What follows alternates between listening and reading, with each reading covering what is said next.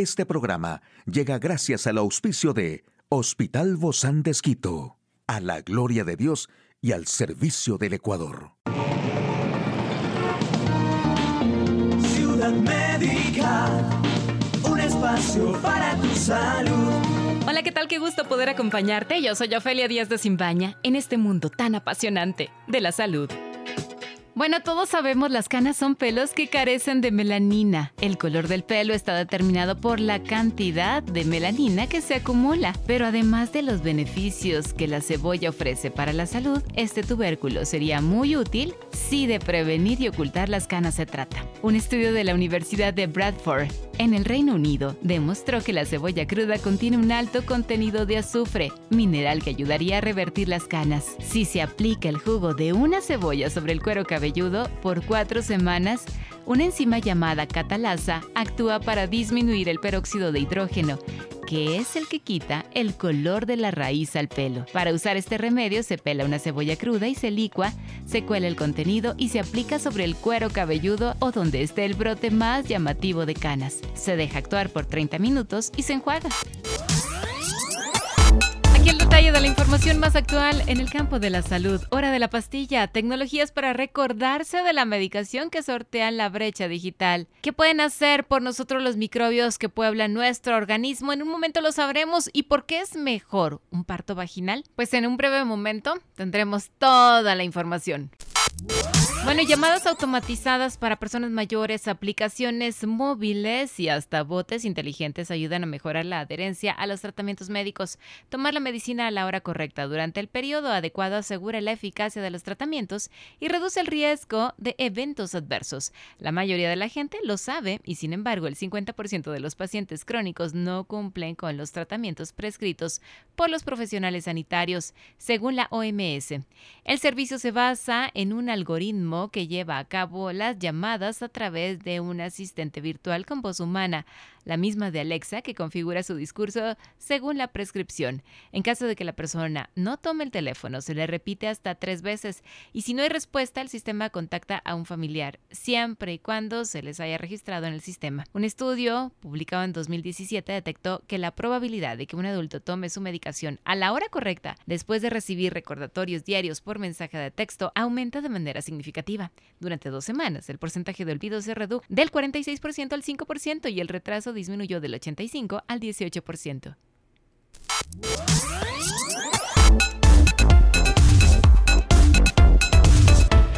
Y bueno, no estamos solos, nunca del todo, aunque no se dejen ver a simple vista y tampoco hagan ruido, uno siempre va acompañado de miles y miles de bacterias, virus, hongos y levaduras, arqueas y protozoos. Un inmenso mundo viviente de microbios puebla en razonable armonía la piel, la vagina, la boca, los pulmones y especialmente el intestino para ayudar al ser humano en funciones tan elementales como protegerse frente a patógenos externos o metabolizar algunos alimentos. Es el microbioma humano un complejo ecosistema de microbios que funciona como un órgano más dentro del cuerpo. Un individuo es, en palabras del microbiólogo Ignacio López Goñi, mitad humano, mitad bacteria. Es un poco de ambos porque en el cuerpo hay tantas células humanas como microbios de este tipo. Y los niños alumbrados por la vía fisiológica responden mejor a algunas vacunas. Nacer por cirugía genera más probabilidad de desarrollar asma, alergias u obesidad, según varios estudios, especialmente la forma final de parto. Aunque hay cesáreas con justificación e indicación clínica clara, los médicos recomiendan siempre que sea posible el parto vaginal. Es posible para la madre y para el recién nacido. Un estudio reciente publicado en la revista Nature Communications apuntaba que los niños nacidos por vía vaginal responden mejor a las vacunas contra el neumococo y el meningococo. Otra revisión recalcaba que nacer por cesárea eleva el riesgo de ciertas enfermedades como las alergias o el asma. Durante años los expertos defendían que la frecuencia óptima de esta técnica es entre 10 y 15% de los partos, aunque la OMS evita ahora concretar tasas de forma generalizada. La consigna es que se haga las veces necesarias para salvar la vida de madres e hijos cuando se presentan complicaciones, pero sin abusar de una intervención que también conlleve sus riesgos a corto y largo plazo para ambos.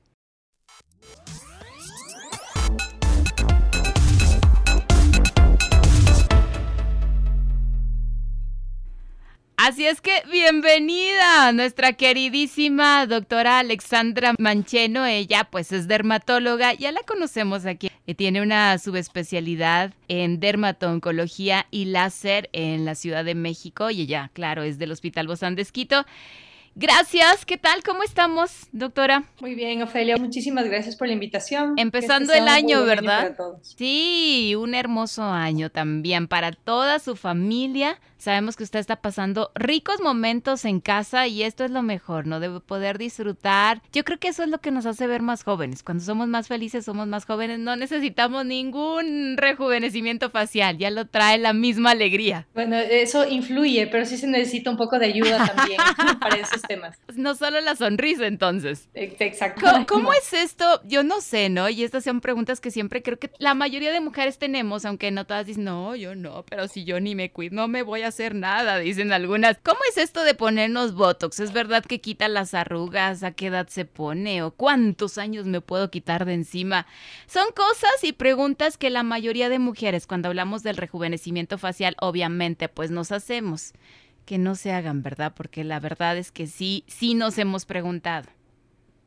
Claro, bueno, un poquito para entrar en el tema de rejuvenecimiento facial, hay que recordar que el envejecimiento tiene dos factores principales, factores intrínsecos y extrínsecos. En los factores extrínsecos, que son los que podemos un poco eh, eh, afectarlos o influir en ellos, el principal es la radiación ultravioleta. Hay otros, la expresión facial, obviamente, que es donde entra la toxina botulínica que vamos a hablar, eh, posiciones para dormir, por ejemplo, el tabaco y, otras cosas. Eh, en el tema de rejuvenecimiento podemos quizás separarlo en dos ámbitos muy, muy amplios, o sea, el rejuvenecimiento quirúrgico y el no quirúrgico. Para el quirúrgico, pues no soy la, persona apropiada para discutirlo, tiene que ser un, cirujano. Cirujano, claro. Entonces vamos a hablar un poco del, tema de las posibilidades no quirúrgicas de rejuvenecimiento. De lo que me ha mencionado, de la toxina botulínica específicamente, es una de las herramientas realmente más útiles que tenemos en este momento los dermatólogos, los cirujanos plásticos para combatir los signos de la edad, pero hay que saber que también tiene sus limitaciones. La toxina botulínica es un medicamento que lo que hace es paralizar, paralizar el músculo. Entonces, si yo tengo arrugas de las que eh, se ven solamente cuando estoy en movilidad, ahí es cuando me sirven. Por ejemplo, una persona de 80 años que ya no tiene arrugas que solo se vean cuando se mueve, cuando tiene expresión facial, que tiene arrugas ya muy profundas, que no se modifican, se ría o llore o se arrugue, en esas no van a servir, en esas no tiene sentido aplicar toxina botulínica. Pero si soy una persona quizás entre los 30, 60, hay, hay, cada caso es diferente, cada persona es diferente, pero son arrugas que se me notan más cuando estoy hablando, cuando estoy en movilidad, ahí es cuando me va a servir más. Cuando me río, cuando, me río, no sobre todo, porque ahí sí se notan todas las arrugas habidas y por haber. Pero a pesar de que se notan las arrugas, la expresión también se ve como más natural. Yo creo que muchas mujeres tememos a que si me pongo el Botox, ya no me voy a ver natural, se me va a ver la sonrisa así entrecortada, ¿no? Como media fingida. ¿Esto realmente sucede? En realidad, no.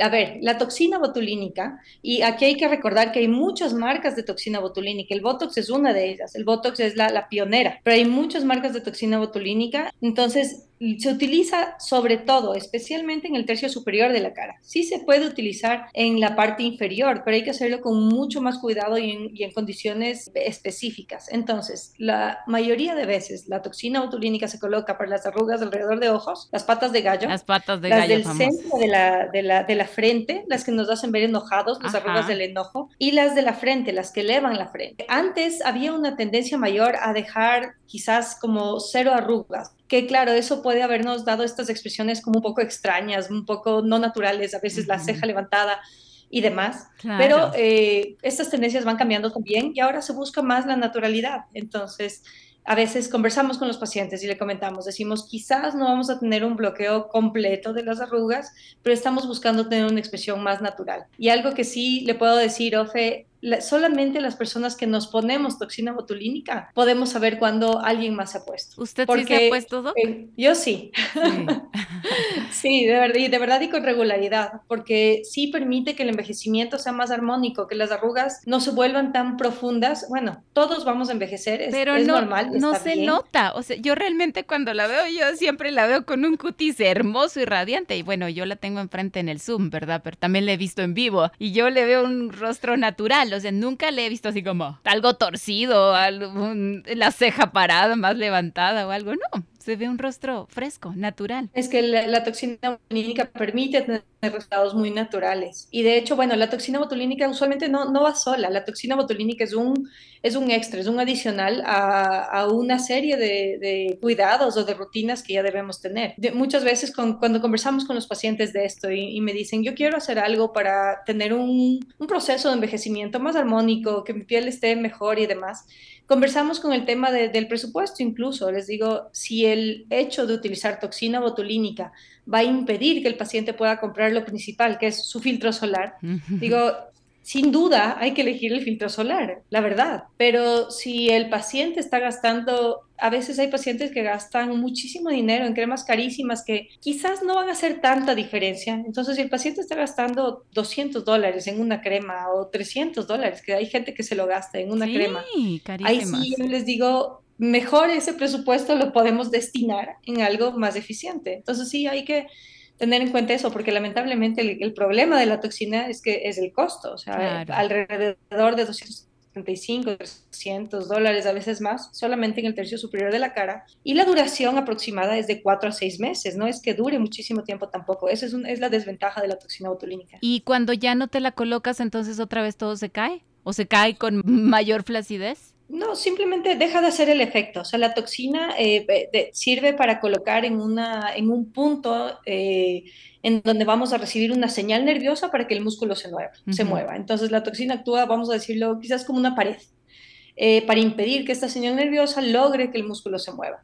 Por eso no me, no me puedo arrugar, no nos podemos arrugar, pero como es un producto biológico, se degrada se va perdiendo. ¿eh? Entonces va pasando el tiempo, voy obviamente yo también haciendo mi contracción, mi proceso y todo, y ese, ese eh, producto se va perdiendo poco a poco, hasta que ya no queda nada y yo simplemente me arrugo como me arrugaba. O sea, no es que quede peor, pero pues ya no tengo ese efecto. Pero obviamente uno va a notar la diferencia porque te acostumbras a verte muy rejuvenecido, ¿no? Y de repente ya, ya no tienes eso, entonces es como, sí se nota el cambio. Sí, esa es una realidad, o sea, esta cuestión que plantean algunos pacientes que dicen, no me lo quiero poner porque dicen que es adictivo, o sea, la, la, sustancia de por sí adictiva no es, pero realmente uno se acostumbra a, la vista y es y es algo bonito. Entonces, cuando se pierde el efecto, uno dice, no, sí, me lo quiero poner otra vez. Entonces, hay personas que, bueno, normalmente la toxina en el prospecto del medicamento dice que dura aproximadamente cuatro a seis meses. Entonces, ese es el tiempo que dura. Hay personas en las que dura menos. Por ejemplo,